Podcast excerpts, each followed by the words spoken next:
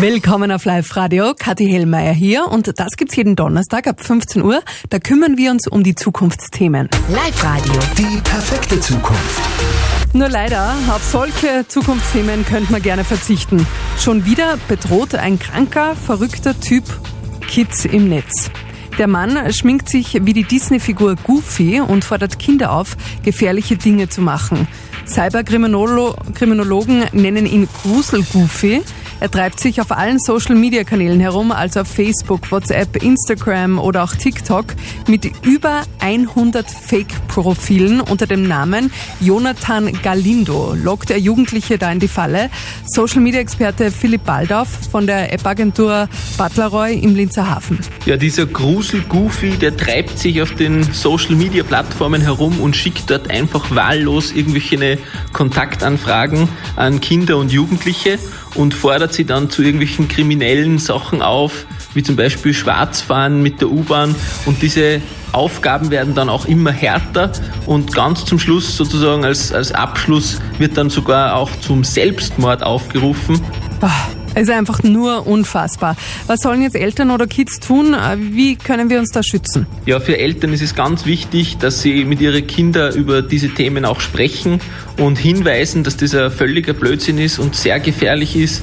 Äh, auch schon diese kleineren Aufgaben natürlich und dass man einfach da auch keine Kontaktanfragen von irgendwelchen Leuten auf Social Media annehmen soll, die man nicht kennt es ist auch immer sehr empfehlenswert, gerade bei Kinder und Jugendlichen, äh, das Profil auf privat zu stellen, so dass keiner Bilder oder sonstige Sachen von dem Profil sehen kann, wenn man sozusagen nicht äh, befreundet ist wie dieser Gruselgoofy ausschaut. Wir haben euch Bilder und alle Infos nochmal online gestellt auf liveradio.at. Schaut euch das Ganze an, damit ihr vorbereitet seid, falls ihr so eine Anfrage bekommt. Auch alle Infos haben wir euch nochmal online gestellt.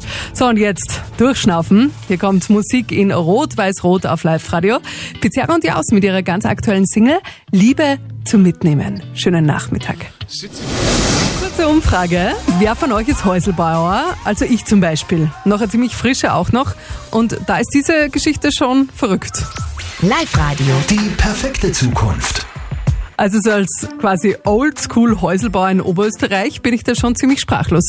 In Belgien haben Forscher ein Haus ausgedruckt mit dem 3D-Drucker. Marco Czanek, wie geht das? Das gedruckte Haus besteht aus Beton. Der wird aus einer Düse Schicht für Schicht übereinander aufgetragen und dafür braucht es nicht einmal eine Schalung. Das gedruckte Haus hat einiges zu bieten. Zwei Stockwerke, 90 Quadratmeter Wohnfläche, Fußboden- und Deckenheizung, Solarzellen und ein begrüntes Dach.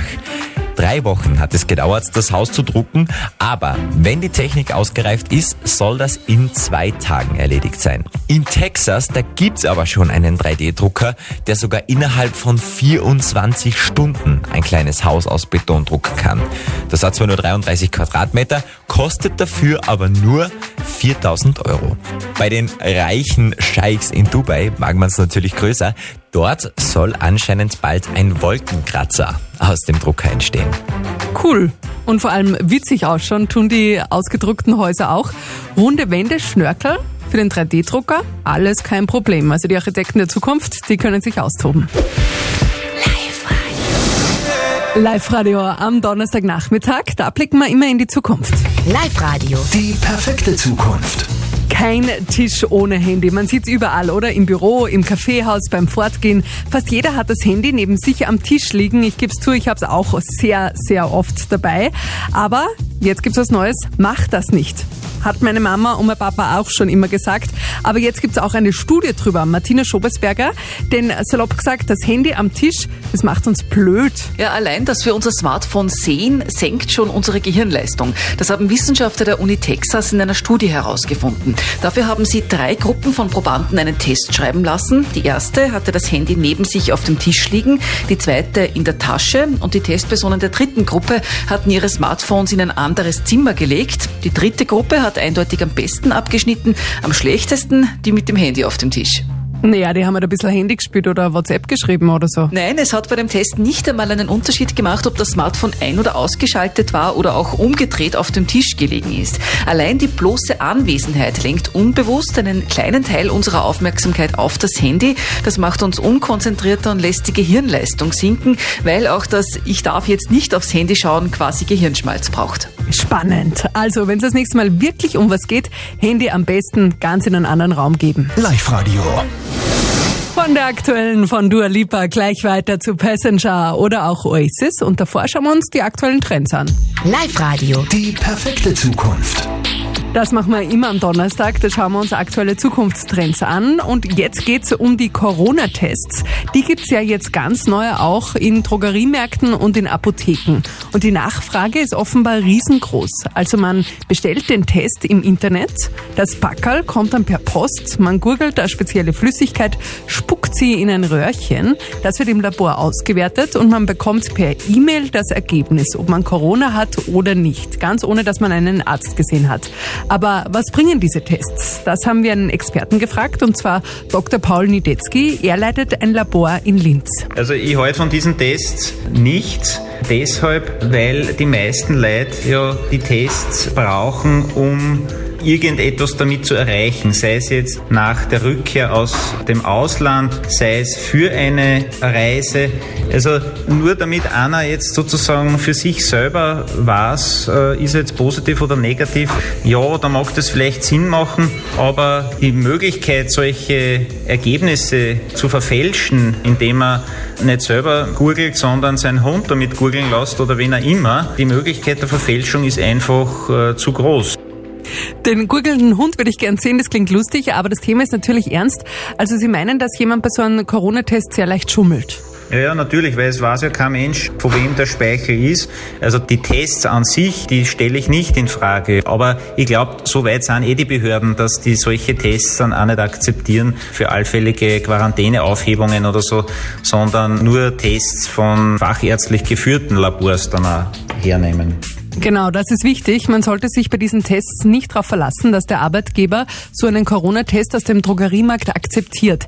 Wenn man zum Beispiel vom Urlaub in einem Risikogebiet zurückkommt, das verlangen ja derzeit ganz viele Chefs, auch bei Dr. Niedetzky im Labor. Also der Bedarf ist im Moment enorm. Also vor allem große Firmen, die anfragen, aber natürlich auch genug private Leute, äh, Geschäftsleute, die ins Ausland fahren, die aus dem Ausland zurückkommen, sind dann wieder in Quarantäne und wollen das unterbrechen. Also Bedarf ist enorm. Ja, ich konnte locker zehn Leute einstellen, die sich nur um Corona kümmern im Moment.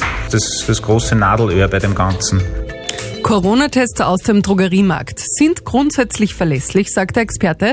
Fraglich ist aber, ob Behörden oder Arbeitgeber sie auch akzeptieren, weil man eben leicht schummeln kann. Billiger sind sie jedenfalls nicht. Corona-Tests kosten, egal ob vom Drogeriemarkt oder im echten Labor, um die 120 Euro. Live-Radio.